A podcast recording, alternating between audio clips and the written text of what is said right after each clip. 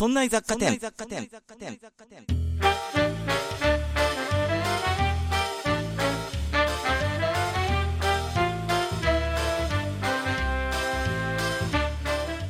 さあ、今週も始まりました。そんな雑貨店。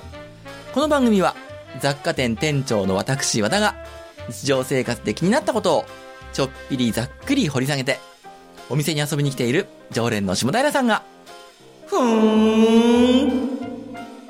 と言って帰っていく、という番組です。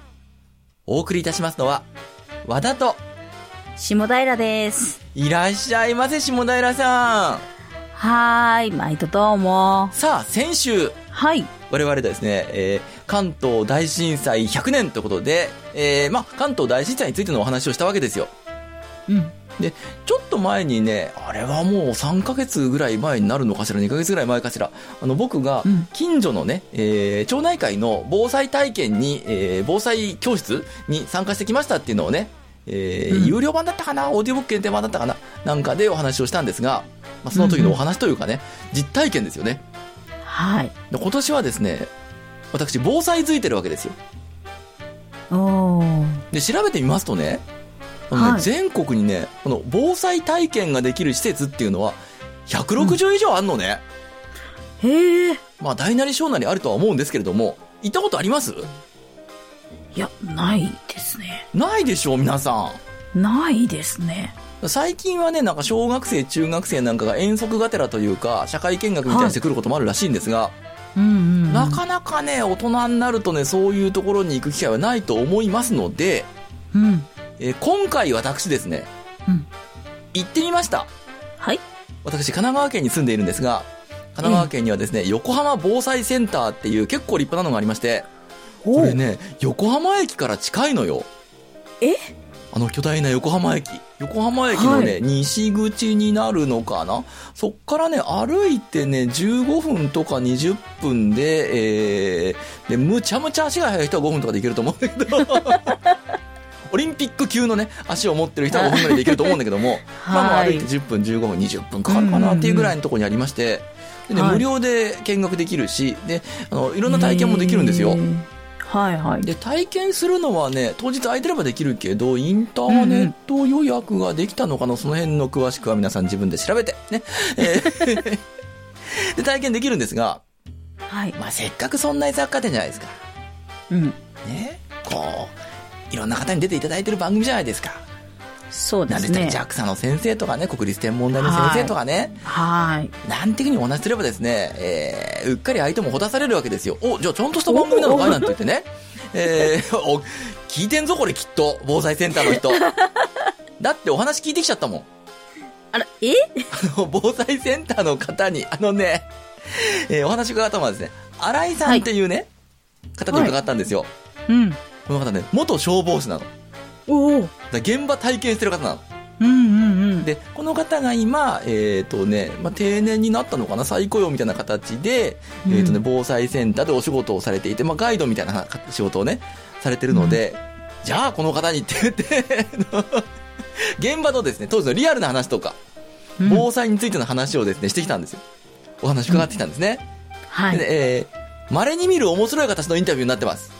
おお。あの、インタビューって普通ね、まあ、はい場所を設定していただいて、まあ、お部屋をね、うん貸していただいたりして、じゃあお話ししようなんてするわけですよ。はいえーとですね、3箇所で撮ってきました。え？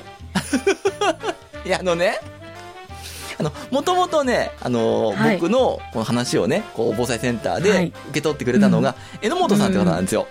はい。で、この榎本さんがですね、いろいろと取り仕切ってくれて、じゃあ、あの、新井さんっていう元消防士の方がいらっしゃるんで、この方にお話を聞けるようにしますね、なんていうアレンジをしてくれて、うんうん。で、はい。じゃあ、お話伺うのに会議室も取りましたなんて言って、会議室にね、こう行って、お話を聞いたわけですよ。マイクもセッティングして。ええええそしたらですね、えー、そこ使いますって言われて、ええ？途中で、じゃあじゃあじゃあじゃあって言って、あの、そこで僕揉めたりしませんから、だってお話伺いに行ってお邪魔してるんですからね。はい。まあまあまあ、そうですけれども。え、ここで僕は今話を聞いて、そんな偉そうと言いません。あ、そうですかって言って、じゃあ移りますって言って、他のとこ行って、で、はいどこに行ったかっていうとですね、あのー、館内のツアーがありまして、いろいろ地震体験とかね、消火体験とかやって、で、映画が見られるんですよ、防災映画が。うんうん。立派なね、シアターが、ミニシアターがありましてね、じゃあ、そこだったらば音も静かだしって言って、そっちに移ったんです。えー、そしたらですね、ツアーの方々がいらっしゃいまして、えー今からですね、映画今、あ、あじゃあ、じゃあ、じゃあ、じゃあ、また移りましょうって言って、今度どこ行ったかって言ったら、えー今度ですね、食堂です。ね、えーはいはい。で、食堂って言ってもですね、あの、はいなんて言うんでしょうね、あのー、レストランとかそういう感じじゃないんですよ。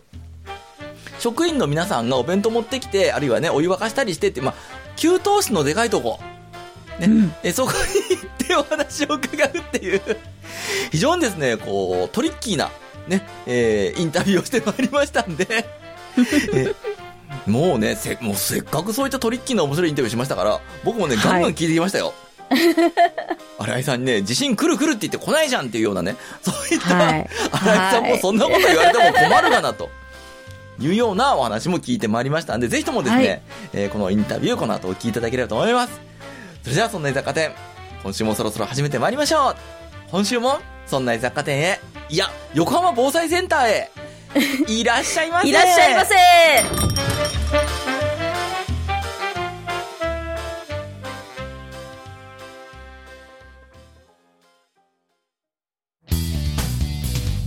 そんな雑貨店。さあ、というわけでございまして、私、横浜防災センターで、いろんな防災体験を経験してまいりましたが、えーこれからですね、新井さんにお話を伺いたいと思います。新井さん、よろしくお願いします。よろしくお願いします。新井さんはもともと消防士の方。そうですね。消防職員やってまして、えーまあ定年で、はいえーその後再任用で今ここで、えー一般の市民の方に防災のご指導させていただくガイドをやっています。えーじゃあ、はい。現場でこれまでは、あの消防士として消火活動とかに当たられてたんですか、はいはいはい。あの前から消防士の方に僕聞いてみたいと思ったんですけども怖くないですか？あんだけ巨大な火って。いや怖い。怖かったらねなかなか難しいです。怖くないために普段からまあ自分で、えー訓練をしたりね。ただやはり怖いですけど、うんうんうん。まあ怖さを知らないとね無謀なことしちゃいますから、うんあのまあ、人間のやることですからね。限界ありますけど、まあ、一生懸命ねなんとか人を助けるっていうことを、まあ、やってきたっていう感じですね。怖さを知った上でそうですね。れと対峙するためにはいはい。訓練したり、はい。個人的にもトレーニングしたり。そうですね。いや僕今日あの水害体験ですか？水圧のかかったドア開けるとか水の中歩くとかそれから地震の揺れ体験するとかあれでもう僕はもう縮み上がっちゃってましてだいぶ怖かったんですが、はい。あれ皆さん体験した方がいいですよ。そうですね。多くの方にねご来館いただいて、うんうんうん実際に体験していただくのは本当は一番だと思いますね、あの突然あの状況に放り込まれるじゃないですか災害って。台風もそうだし洪水だってそうだし地震なんか特にはい。いつ来るかなんかお話でもありましたけど分かりませんからね、はい。そこにポンって放り込まれたら僕多分ね何にもできないです。頭真っ白になっちゃって。はいそれを一回体験しといてほしいですねここで、そうですね。まあここまでひどくなるんだっていうのを、まあ、分かった上でっていうのが一番だと思いますけどね、はい。分かってないとね本当に動きが取れないところが何していいか分かんないと思うんですよ、だから一回ここで体験するのもそうだし準備もいろいろあの備蓄とかそうですっていうのねも必要じゃないですか、で一応あの、まあ、水を一応も僕も持ってたりあの看板とか非常食持ったりしますがやっぱりこうプロの目から見て大体こういうとこ足りなくなるんだぜとかっていうのってありますか、まあ、具体的なことよりもまず関心があるかないかですよね。だから防災に対してまあなんとかなるだろう。って無頓着に考えてるっていうのが、まあ、一番危険なことかな。少しでもなんとかしなくちゃって思ってる人は、あの意識があるんで、あの行動はできると思いますけどね、はい僕も小さい頃からずっと関東大震災みたいなの来るよ来るよと言われて何十年で来ないじゃないですか。でそうすると飽きちゃうんですよね。だんだんだんだん。でそれどうしたらいいですかね。慣れてきちゃうんですけど気持ちが。うーんどうですかね。あのもうないとないもんだって思っちゃう。うん。思い込んじゃうんですよ。思い込んじゃうんですけどあの私たちの一生は、まあ、あっという間に短いんで、うん。100年と言ってもねだからその間にたまたまないだけで、ある確率っていうのははるかにね、うん。もう高いんじゃないかなっていうのを本当に分かってもらいたいですね。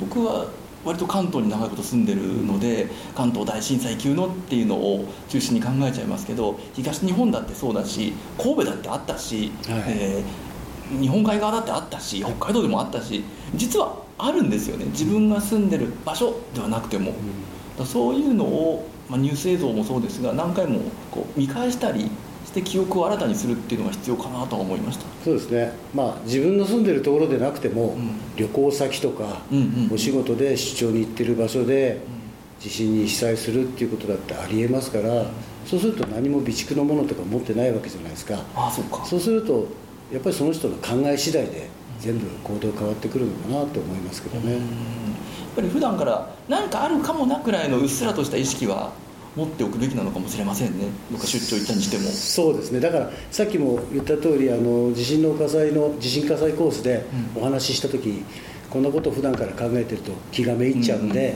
まあ、こういうことも起こった場合はどうしようかっていうことを頭の中に少し持っておくだけで全然違うと思いますけどね、出張とかどっか旅行行ったにしてもホテルであの避難経路の図とかあるじゃないですか、はいはい。あれで見逃しちゃうんですよ、うん。まあ、見逃すというか見つからないわけではなくて見てるんだけどちゃんとは確認しないんですよね。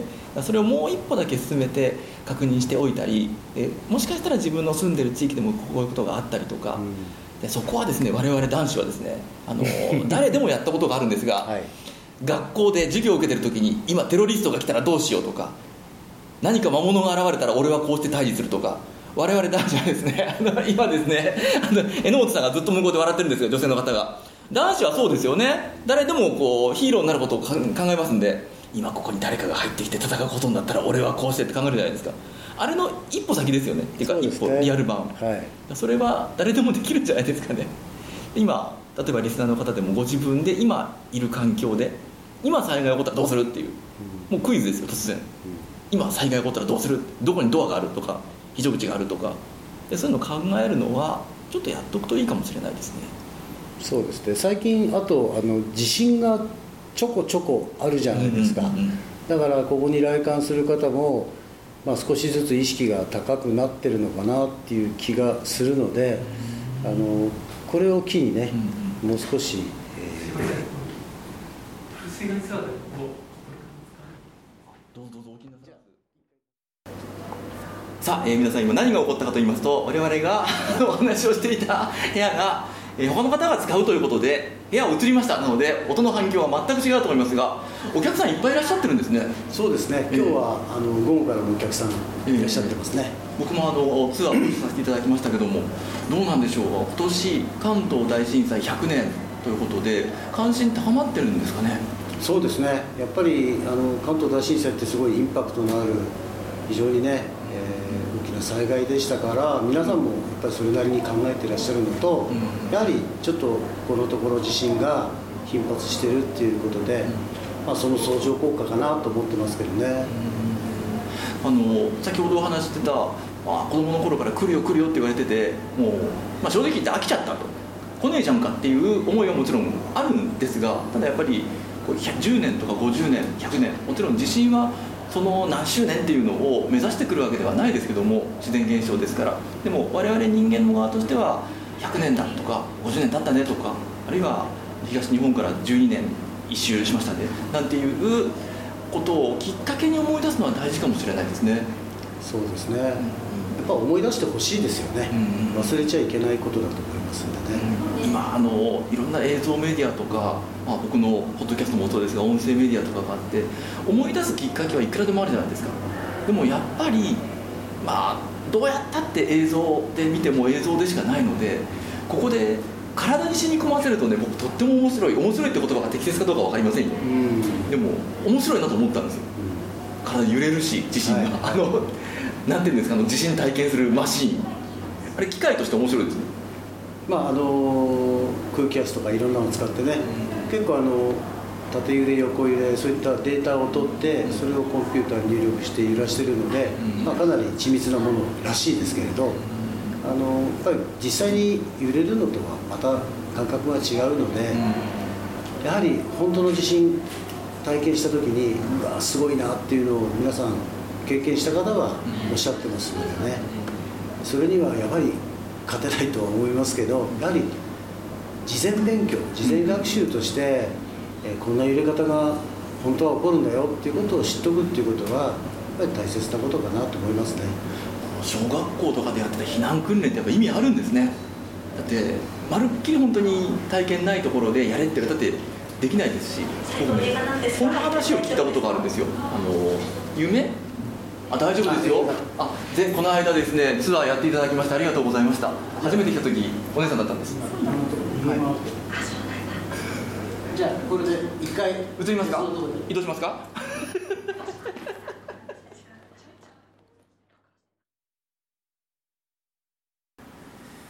さあ、えー、再びですね我々多分背景の音が変わってると思うんですがまたですね、えーちょっとどいてと言われましてまた別場所を移してここはどこなんですか？ここは。食堂です。食堂。えーとですねキッチンがありまして、えー自販機もあってここで皆さん食事をされたりする。そうですいねやーもうあれさんアクシデント連続ですね。でも現場行ったらアクシデントが山ほどあるでしょ。そうですね。そういうのに対応するためにもいろんな訓練していろんなアクシデントがあっても対応できるようにとしてるんだと思うんですが、うん僕ですねいろんな方からお話伺って夢のこう機能というか作用というのを聞いたことあるんですよ。え人間っていろんな悪夢とか見るじゃないですか、はい。おかしな夢を。って。あれって現実に何かもちろんその通りのことではないけれども起きた時に体がすぐに反応できるようにっていうんで特に悪夢とか見るって聞いたことがあるんですよ。だからそれはさっきの小学校のお避難訓練とかで、まあ、大人になるとなかなか避難訓練って、ね、自分でこう自治会とかに参加しない限りはないと思うので、うん。こういうところに来て体験しておくのでとっても大事なんだろうなと思いました。人が増えてますそういうそうですね。まさに。まさに。まさにそうですよね、ええ。そうでなかったら我々こんなにねいろんな場所移ったりしませんよ榎本さん、榎本さんはねそーっとね私はそれは関係ないんでっていうことでそーっと向こうにいますけどもえー僕のこのこのですね取材をね許可していると榎本さんですから榎本さんにもどんどん話を振っていきますよ。逃げられると思ったら大間違いですよ。もうここまでここまでこの署内をうろうろ回ったらもう一連卓勝です。もうお仲間ですよ。気づき込んでいきますからね。あのいろんなアクシデントがあるとは思うんですが火災現場で。新井さんが体験された中でびっくりしちゃったアクシデントとかあります？こんなことあんのっていや皆さんが思ってるほどあの映画のような世界はえなかなか起こりえないと思いますけどね。ただまあ翌日行ってみたらもう一歩行ってたら危なかったなとかね。そういうことは後々考えることはありますけどやっぱりあの勘ですか。勘？はい、あのやっぱり訓練で鍛えられないものって勘であるじゃないですか、そういったものも時には頼った方がいいかな。もう頼るもの全て頼って、っていうのもあのあるのかなっていうのは私実際にね感じたことがありますんでね、あどんな体験なさいました？まあ、あのまだ若い頃ですけどね、はい。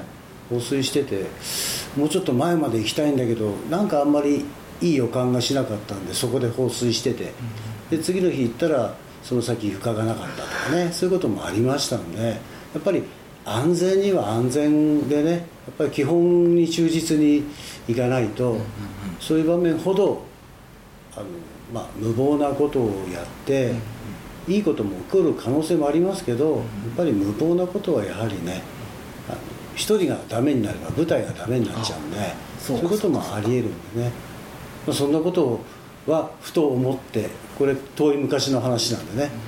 現実に言ったらまあもうだいぶ違う話かもしれませんけれど、うん。あと一歩行ってたら落っこっちゃったかもしれない。怒ってはいないと思うんですけどなんか床がふにゃっとなって危ないって逃げてたかもしれないっていうそういう程度だと思いますけどね。まあそういうことって多々あることなんですけど、うん勘っていうのもその場の情報からいろんなものを無意識のうちにこう吸収して総合的な判断をしてるんだと思うんですよ、うん。だからそれも、まあ、訓練をいっぱいした上での勘なんですよ。僕なんかもうすでに常に勘で生きてますんで勘だけで。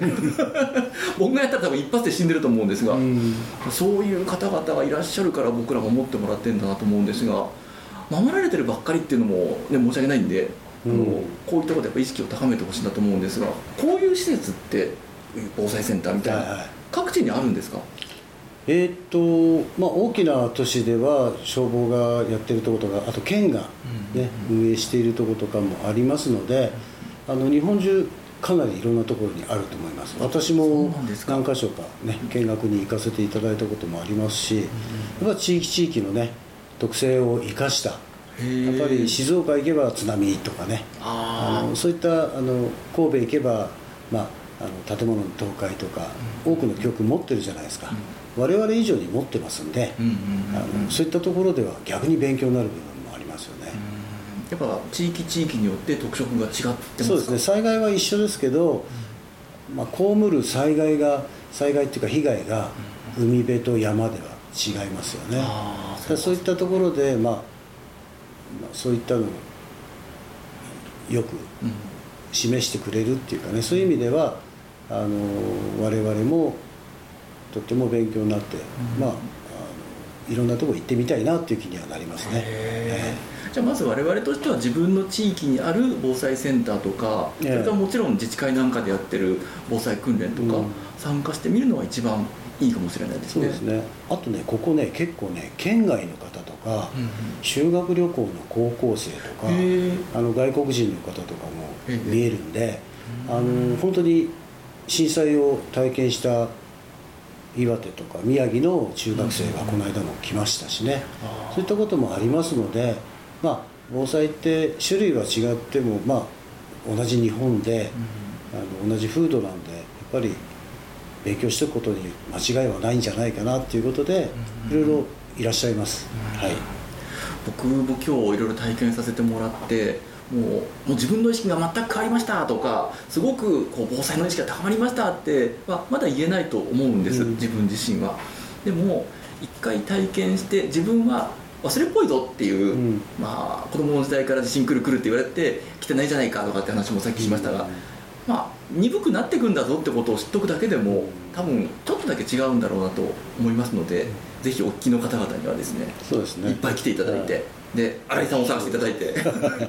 いやでも今こうやってこういう話を、はい。あの企画しようって言って、えー話を持ってきた段階でもすでに防災認識があることになってるんじゃないかなって思いますよそうですね、はい。何にもないよりは意識するようになりました。そうですよね。備蓄もするようになりましたし。はい。だから分かんないことはまたここで体験して、うん。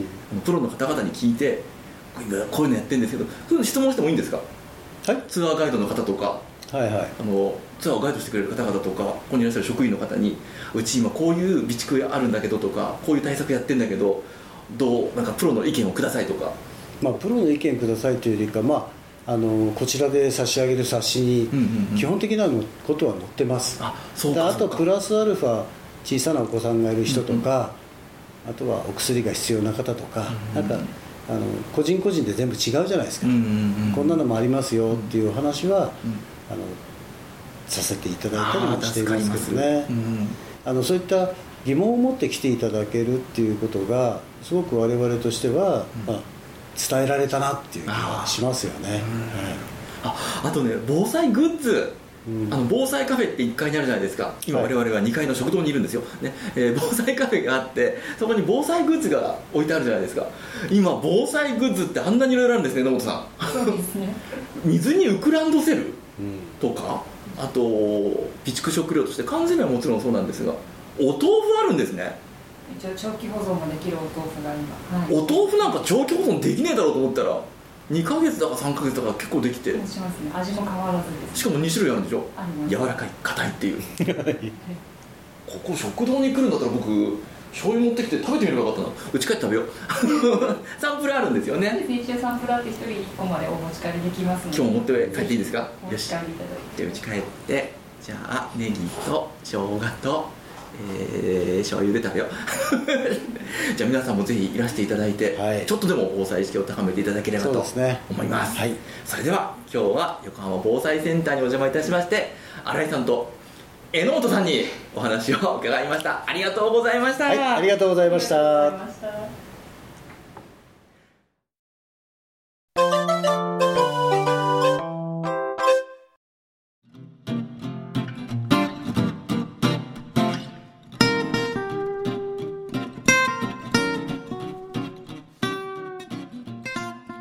あそういうわけで下平さん、はい。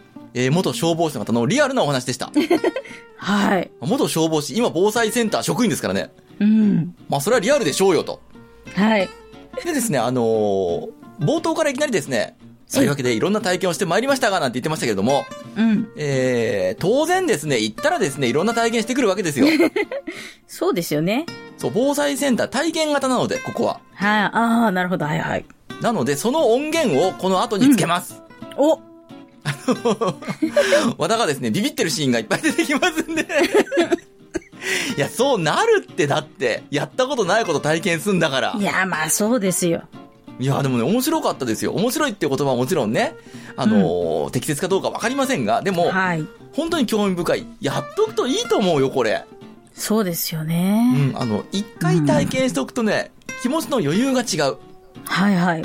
ぜひともですね、言っていただければと。この後たっぷりつけますから。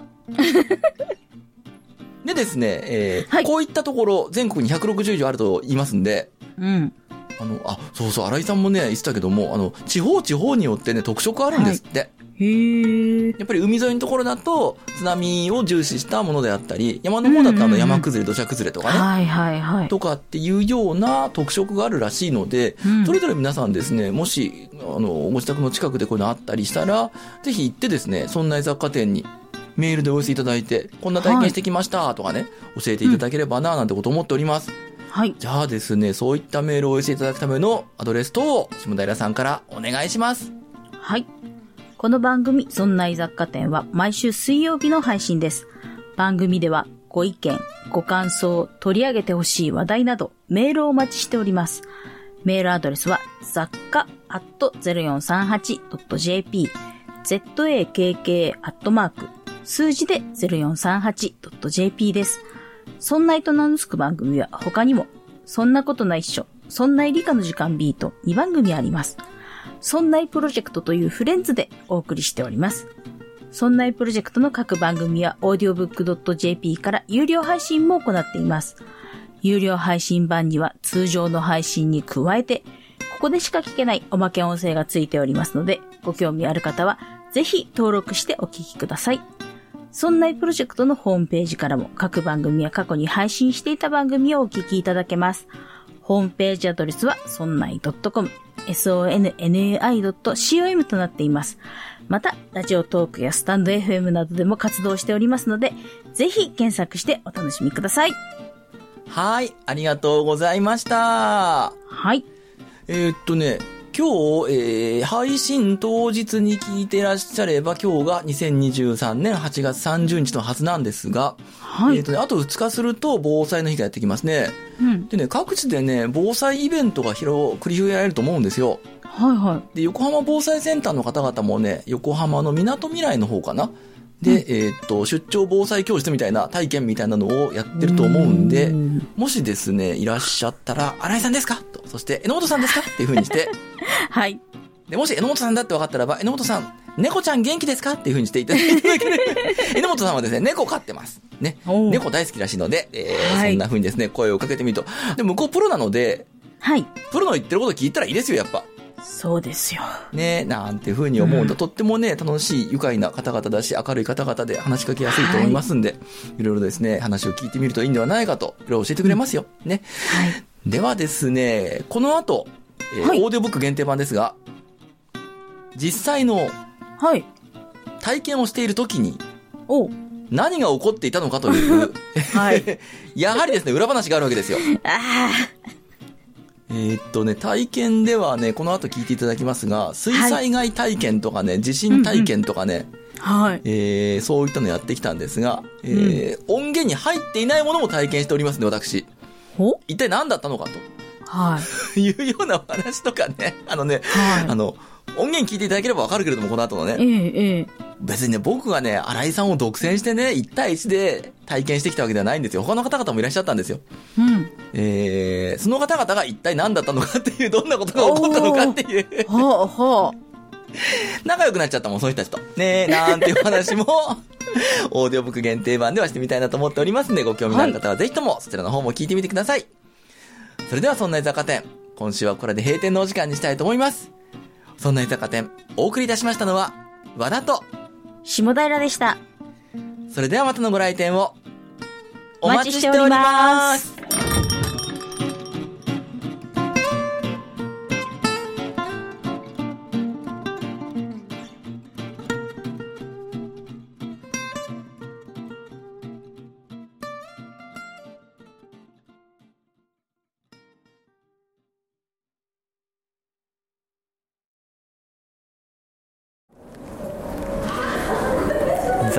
雑貨店リスナーの皆さんこんにちは。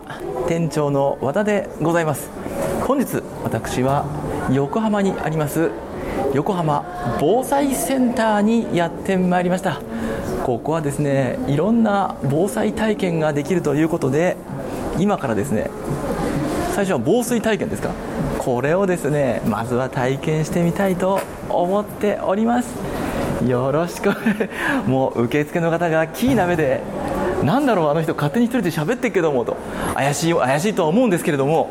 怪しいとはもう重々承知してるんですけれども。怪しいものではございません。一応許可は取って やっておりますのでよろしくお願いします。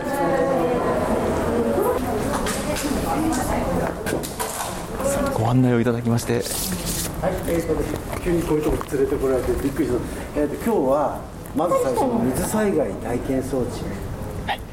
をやりますご一緒に。一緒に回りますのでよろしくご一緒させてください。よろしくお願いします。今日はあの担当します新井と申します。よろしくお願いします。よろしくお願いします。えっとね今日まず最初に皆さんには台風や、まあ、集中豪雨今九州の方とかすごいですね。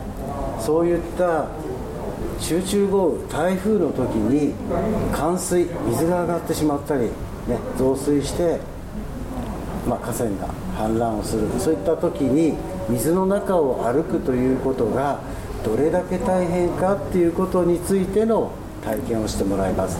やることは2つ、えー扉が開かなくなる。例えば川の近くのマンションの1階ですとかあと地下、ね、地下の鉄の扉は外からの水圧で開かなくなります。それを今日身をもって体験していただくのが一つ。あとは今日だいたい水深25センチから30センチの水路を設けてあります。そこに長屋をつけてありますのでそこを歩いていただきます。たった20センチから30センチの水なのにこんなに歩きづらいんだっていうことを体感していただきます、えーこの2つをやります。ですからね皆さんにはこれからここまでの長靴を履いてもらいます。いいですか？はい。ねそれで、えーちょっと歩きづらいですけど表まで行っていただいてそこで体験することになります。長長靴っていうかゴム長というかどうどう長っつうんですか？漁師さんがね着るようなね胸のとこまでくっついているやつがありましてよっこいしょっと。よいしょ。よいしょよっこいしょ。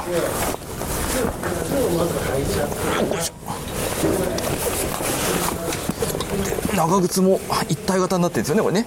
よいしょ。靴脱いだ靴椅子の下に置いといてくださいはい。脱いだ靴は椅子の下へ。よいしょ。よっ。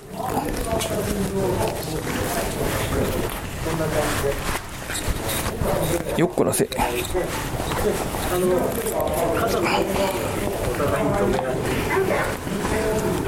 これねプチ情報ですけどゴム臭くはないですよ。新井さん早くもできました。あ素晴らしいあのベルトをあベルトを。バックルなんですね。これ転んだ時に水入ってこない、なるほど。でこれを。はい。いいですね。はい。はい。盛り上がってまいりました気分が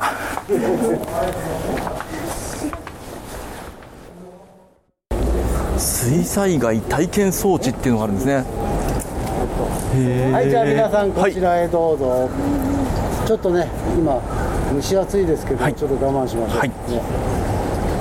はいえー、とここにある装置は水災害体験装置といって、はい。えー大阪と横浜。とあとどこか。まだ日本で3台しかない。へえで一番横浜稼働が高いと思いますはいじゃあまず皆さんこちらへ来てください、今ねえーでっかい水槽の水槽っつうかえー下から20、30、40、池の真ん中にね50ってドアが立ってんですよ。実は今この扉の向こうには40センチ水が溜まってます。ちょうどここまで水が溜まってます。さっきも言った通り30センチで約30キロ。40センチだと65キロ50センチだと100キロ、ねその水圧がかかってます。ここをねちょっとこう開けてあげる、ね、逃げる時こう出なくちゃいけない。ただ、自分のいる部屋、ね、外開きの扉の場合外からの水圧水がここに入ってます、ね、今4 0センチところがこれねちょっと力の強い人だとこうどんどんどんどんやってるうちに水出てきちゃって水深下がります。そうすると開いちゃうんですところが本当の災害はもしかしたら水がこの扉に向かってこう流れてきてたら余計水圧かかりますね。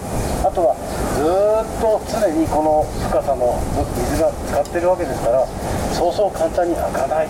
だから今日は皆さんには開かないんだっていうことを頭に入れていただく。そしてその後ねここから降りていただいて向こうまで歩いて戻ってきてもらいます。水流を向こうからこっちに向けてつけます、ね、流れに向かって逆らって歩いている時はね、それとあと後ろから水を受けるとき全然感覚違います。あとは横を向いたときに水を受けるっていうのもまた違う、えー街中のね、えー内水氾濫街の中で、えー坂の上から水がダーッと流れてくるようなそういう場面横から水が突然来るような場合足をすくわれて転んでしまったりとかですから十数センチの、ね、水でこう人は転んでしまう。そういうこともありえますので今日ちょっとねこの深さ大体25センチから30センチぐらい水流をつけた中でどれだけ歩きにくいか、で今日はね綺麗な水です。透明。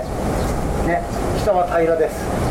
ところが皆さん普通の道路を見ていただくと少なからず3センチ4センチの段差ってそこら中にありますよね。で皆さんは普段それを目で見ながらよっしゃ3センチ上がるぞなんて考えずに普通に歩いてますよね。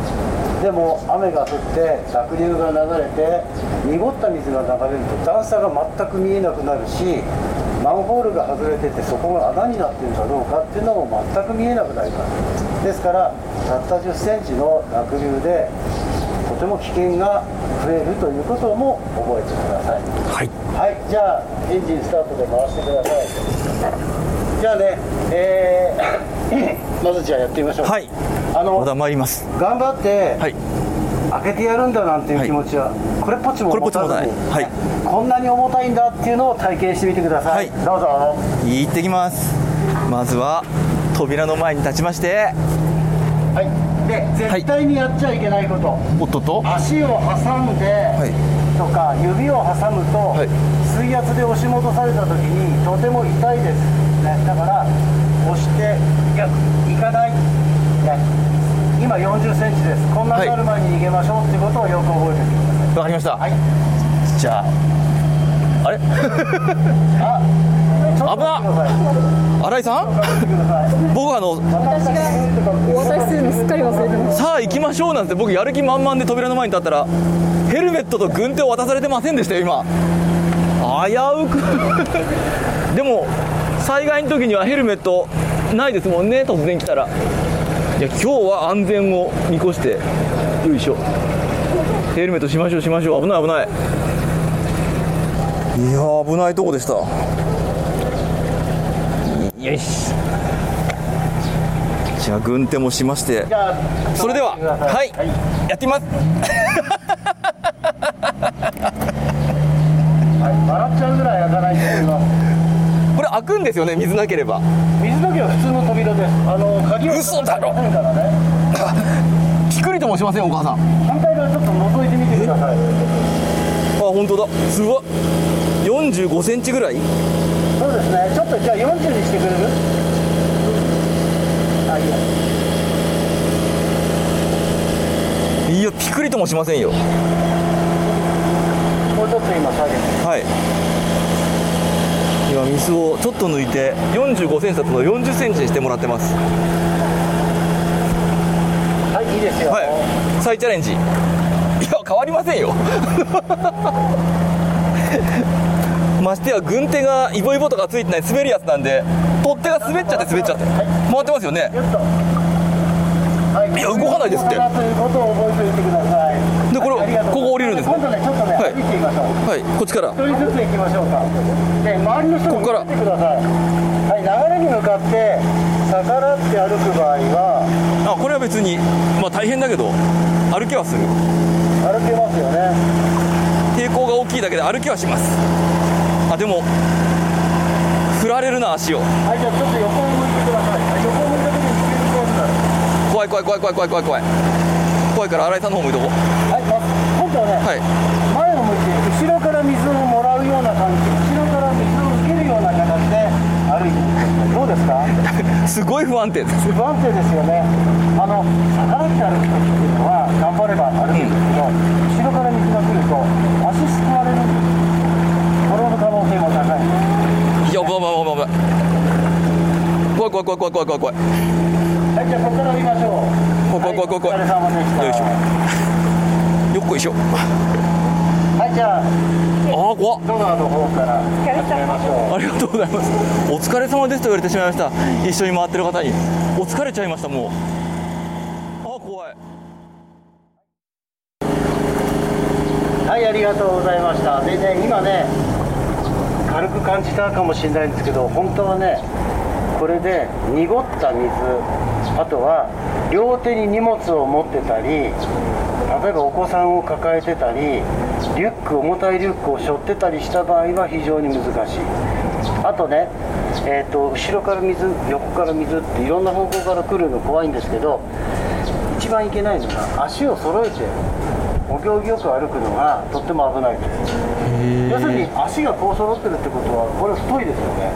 足をちょっと開いてあげる。肩幅ぐらい開いてこうやって歩いた方が一つ一つが細いので水がなるほど。ので安定性も良くなるんでだからこう持って重たいものを持ってこうやって歩いてるのが一番危険ですゴロンっていったらおしまい。だから肩幅ぐらい開いてでこうやって歩くのが一番。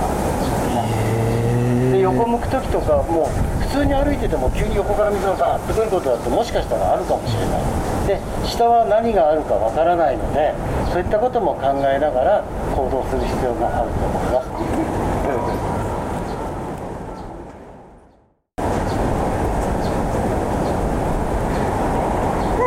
じゃあちょっと和田さん30センチなら開くんじゃないですか？やりましょう。見せましょう。開けたっていうことに、よいしょ。あのあの嬉しがらないように。はい。どうも単純なもんですよね私。じゃあ開けます。はい。お聞こえますかね？でもこれ。ずーっとこの状態をね。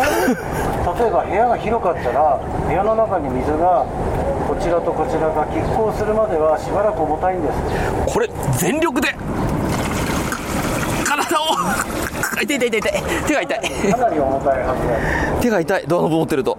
僕は諦めました。えー今日ねここで体験していただいたことはよっこいしょあのー本当にこんないい条件ないです、ね、濁ってたりあとは雨がざわざわ降ってたり、ね、そうでしょもっと疲労してたり夜だったり、ね、そういう場面でこんな状況になる前に早く避難しましょう、水災害水災害っていうのはもう事前にテレビとかネットとかでいろんな情報を仕入れられますよね。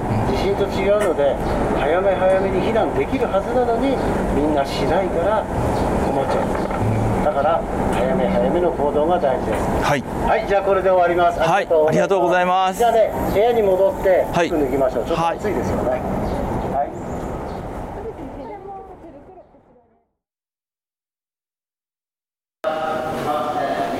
い。次は地震シミュレーターだそうです。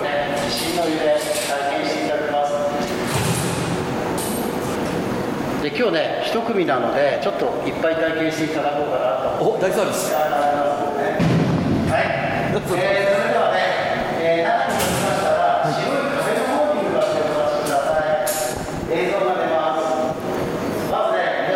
今ですね大きいカゴみたいな中というか上に乗りまして手すりがついてるんですね。そこの周りがスクリーンになってます。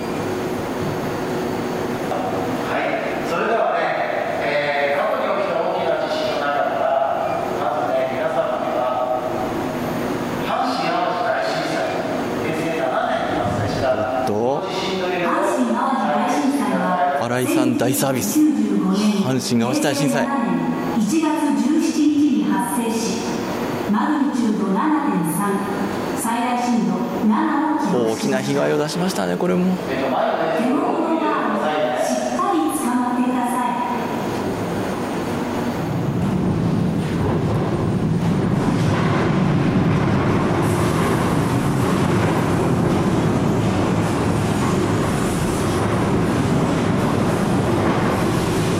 映像はその当時の被害の様子が出てるんですけど本当の写真が。高速道路倒れたりね。家が倒壊したりしてましたね。あ怖い怖い怖い怖い。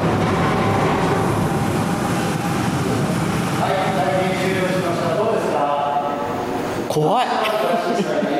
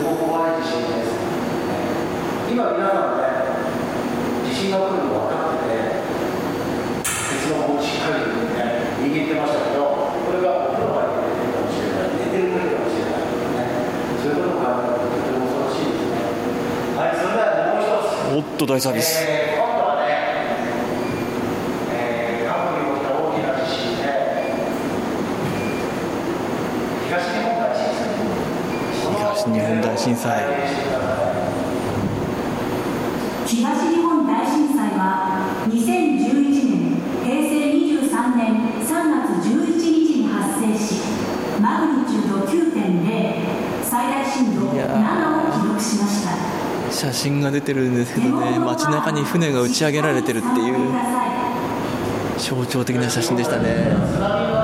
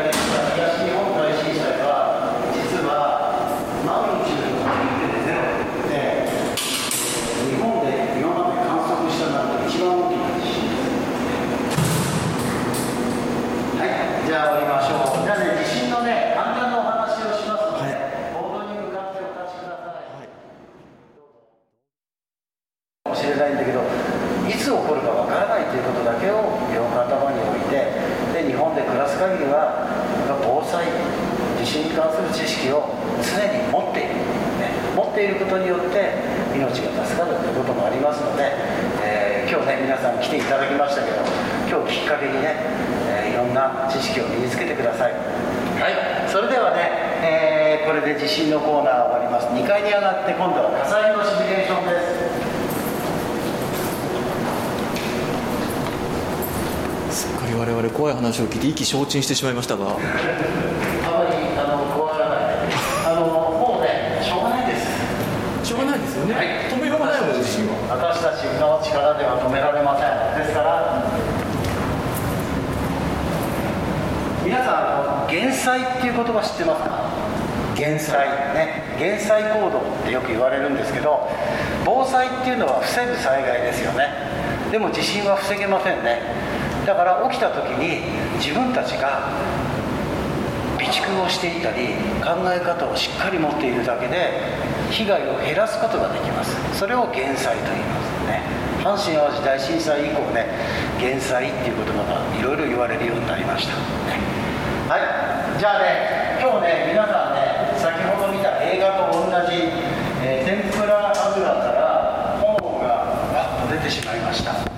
発火温度に達してしまいました。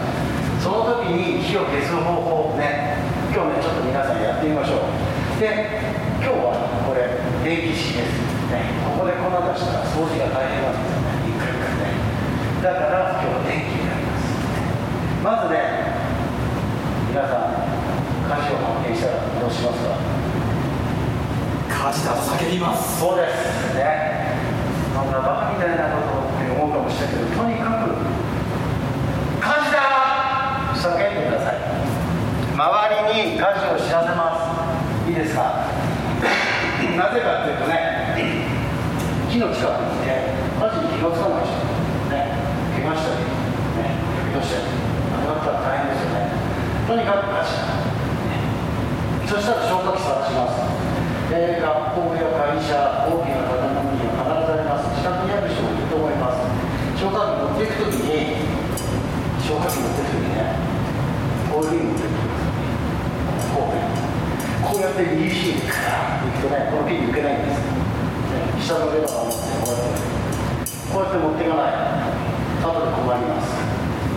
じゃあね、これ持っていきます。粉をね、粉はね、大体6メートルから7メートル飛ぶので、安全な距離、大体火から3メートルとか4メートル離れて安全な距離まで行ったら、色のピン抜きます。これは何回も使うんでチェーンついてますけど、捨てちゃっていいですね。次にコースの先端。ここを持っても取れるんですけど、慌ててるとなかなかうまくいかないので、一番いいのは先端を持って、そのままこうやってると取れます。そしたらね、もう持ち替えずに、そのままこの先端を燃えてる火の根っこ、ねえー今日で言えば天ぷら油の表面、表面に粉を乗っけてあげれば火は消えますね。油の表面に粉を乗せてあげる、そういうイメージです。ですから、重力の関係があるので、壁が天井が燃えているような時はなかなか難しい場合もあります。目安としては燃えているものが一つ炎が天井に届くか届かないかぐらいこういった日だったら消火器1本で消せますそれ以上の炎になるとちょっと厳しい消火器ってこの後どのぐらいの時間出るか知ってますか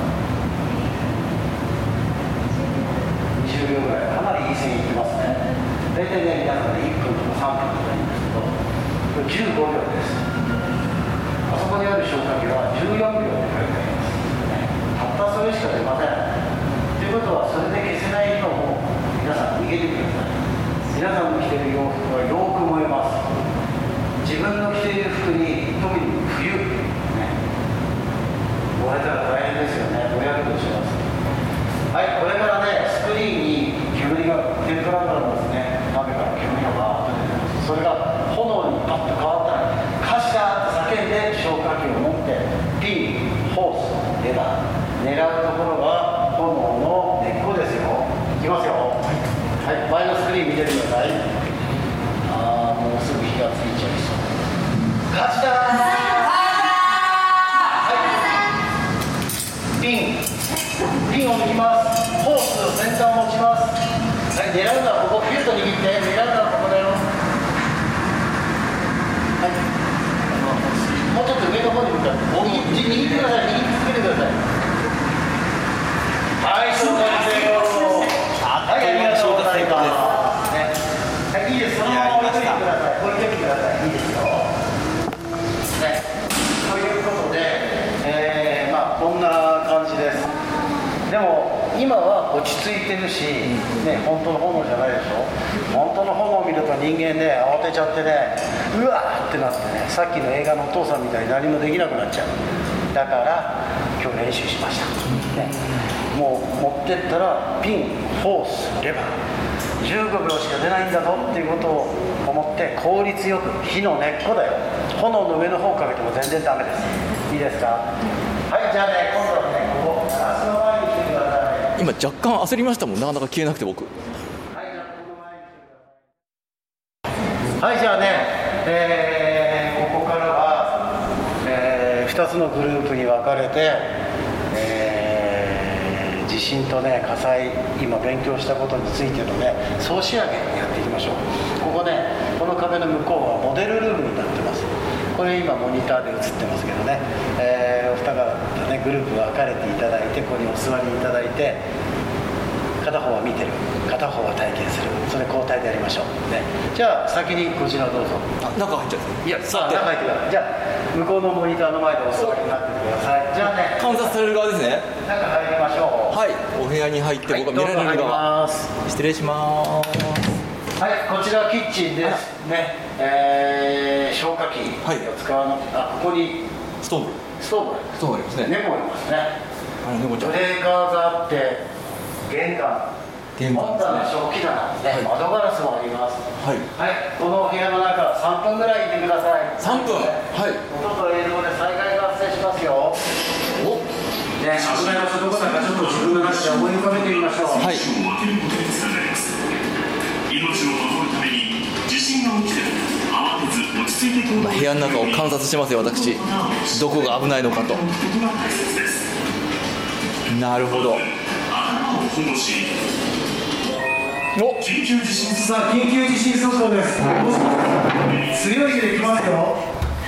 あいたさあ、緊急地震速報です。机の下に潜りました。椅子を押しのけまして安全な場所でさあ、揺れが始まりました。停電しちゃいましたね。停電しましたしてください家具や床を見てください。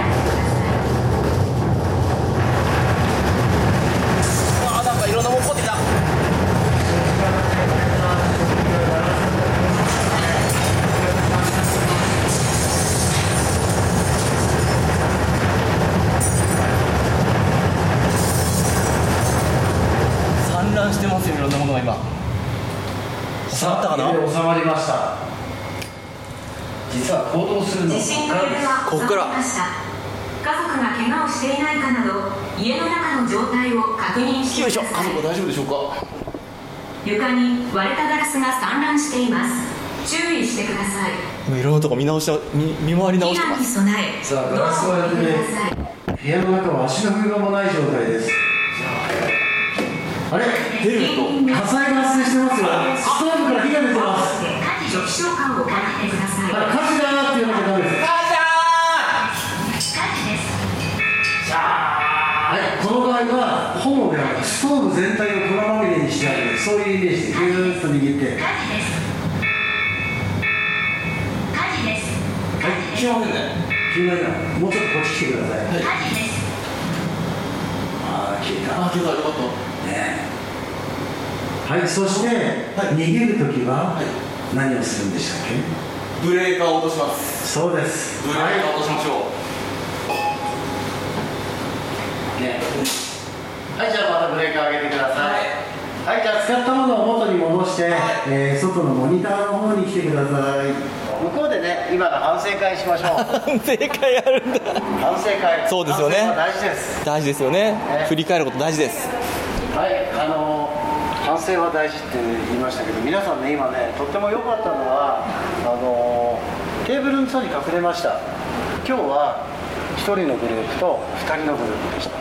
そのぐらいの人数だったらあのテーブルの下隠れられますよね。例えば大人の人が6人7人いる時にあのテーブルの下にみんなで入ったら頭隠して尻隠さずにね。で特に一番危ない場所は食器棚と窓ガラスの前。だからテーブルの向こう側が一番危ないんです。安全な場所はテレビの前。テレビあんなテレビ倒れてきて平気じゃないですか。あとは本棚の横で大きなガラス窓に注意していればそこも安全だし玄関に入り口のところも安全。ただ玄関だと鏡があります。皆さんのお宅もそうですよね。姿見とかそんなの割れたら危ないですよね。だからそういうのさえ自分た自分の家だったら分かりますよね。だからそういう場所をね見つけましょう。で今日皆さんとっても良かったのは、まあ、最初和田さんがねこっち側からガーッと押して入った、ね、窓側の方に行かない食器棚の方に行かないでテーブルの下に入りましたよね。お二人もそのようにしました。でだからねわざわざ食器棚の前危ないんだからそこ行かないで安全な場所からスッと入る、ね、ということもポイントとしては大事だし。ありました。ね、あとはね安全な場所をねもう見極める、ね、で2回目地震来た時もう玄関から出始めてた。もしかしたら2回目の地震で瓦が落っこってきても家の中に入れないかもしれない、ね、だからよくね質問されるのが地震が起きたら家の中が安全ですか？外に出た方が安全ですか？って聞かれるんですよ。でもね防災に答えは一つじゃないんです。人それぞれ違うし住んでいる場所いる場所によって全部逃げ方違います。新しい建物で立派な丈夫な建物だったら中にいた方が安全かもしれないしもしくは外に出た方が安全な建物もあります。ね。外に出たおかげで上から落っこってきたもので怪我をする場合もあるしそれは全部違いますので防災に関してこれが答えですっていうのは全くありません。それぞれ違います。だからそれを見つけるのはその場にいる皆さんですだから普段から意識を持ってあここはこういう場所大変だな。今地震起きたらここに逃げようかなって。普段からそんなこと考えたら頭おかしい人だと思われちゃうんだよね。でもねそういう気持ちを持ってください。私たちはそういう場所に住んでるんです、ね、だからあのまあいろんな学問ありますけど防災っていう学問もあってもいいんじゃないかなって思うぐらいあの生きる上ではとっても重要なことかなって思いますので今日皆さんね、えー水災害と、ね、地震火災コース体験していただきました、ね、たかだか20センチの水10センチの水でも怖いな。あとは、ね、下が見えなくて怖いな。いろいろ感じたと思います。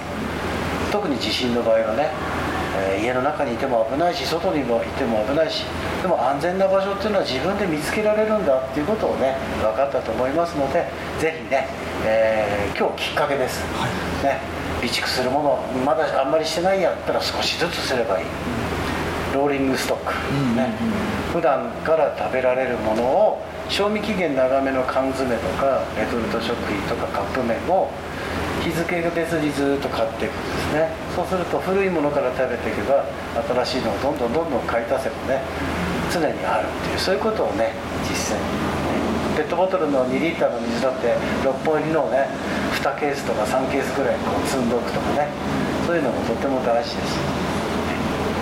えー今日ねたったこれだけの時間でしたけど皆さんねいろんなことをね、えー学べたかなって思いますので、ぜひね、えーこれからもね頑張って実践していただければと思います、どうもありがとうございました。ありがとうございました。はい、じゃあ、えーこちらから下降りましょう